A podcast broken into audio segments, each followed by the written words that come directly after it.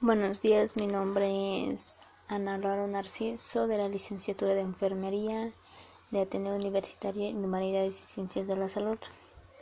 Hoy hablaremos en por qué es importante que se dé una crianza sana para tener un buen desarrollo. Como primer punto, pues que es la crianza. Pues es la crianza nos ayuda a crecer. Eh, con el tiempo para permitir eh, que nuestros padres nos den un buen cuidado hasta que nosotros nos podamos valer por nosotros mismos. Eh, desde pequeños, pues nuestros papás ven por nosotros, eh, nos educan de una manera como ellos piensan que está bien, nos dan amor, nos dan cariño, eh, bueno, la crianza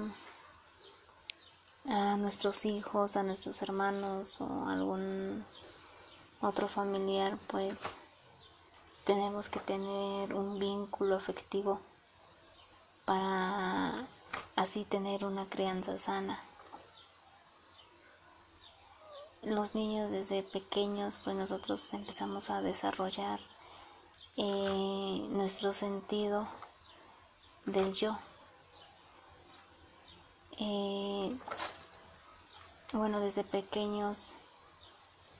las palabras de nuestros padres y sus acciones tienen, pues nos dan un impacto eh, pues en nuestro desarrollo de nuestra autoestima.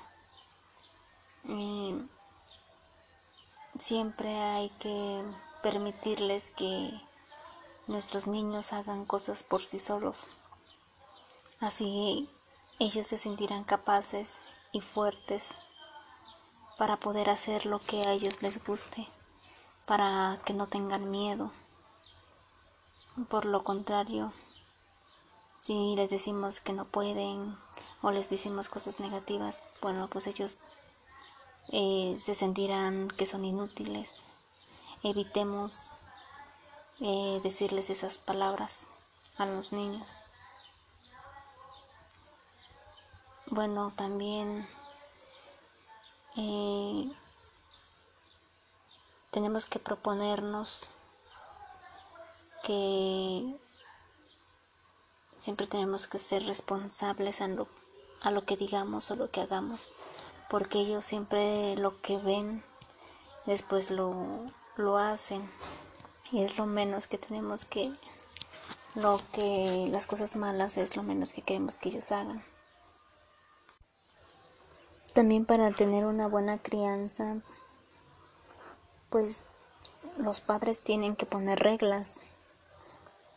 para que así ellos pues vayan adaptándose a que no siempre se va a hacer lo que ellos quieran. Eh, por ejemplo eh, no debemos de dejarles que miren la tele cuando ellos lo digan. Hay que decirles que hasta que se echen las tareas y, o que nos ayuden a hacer algo y pues puede que les demos como una recompensa y pues no permitirle los golpes, los insultos ni las burlas hirientes, ya que eso pues puede afectar a, a otras personas y dañarlos. Así que pues tener una buena crianza, pues puede ser eso que nosotros les demos el ejemplo de ser buenas personas. Otro, otro punto es también que tengamos tiempo para nuestros hijos, porque para tener una crianza sana, hay veces que tenemos que trabajar y que pues, el tiempo nos gana y que no pasamos el mayor tiempo con ellos. Tenemos que darnos unos 10 minutos en la mañana antes de, pues, de irnos para que desayunemos con ellos y, así sentirse que ellos este, les, nos importan. Eh, la mayoría de, los de las veces los niños pues no reciben una atención buena porque pues como lo había dicho antes tenemos que trabajar estudiar, hacer muchas cosas que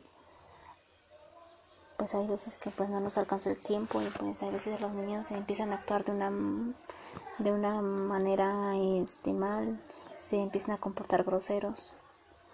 eh, porque no reciben suficiente atención o porque piensan que no nos importa para que los niños tengan una buena crianza tenemos que ser un buen modelo a seguir para los niños porque los niños pequeños aprenden mucho en cómo actuar al observar a sus padres. Antes de que actuemos de una manera agresiva,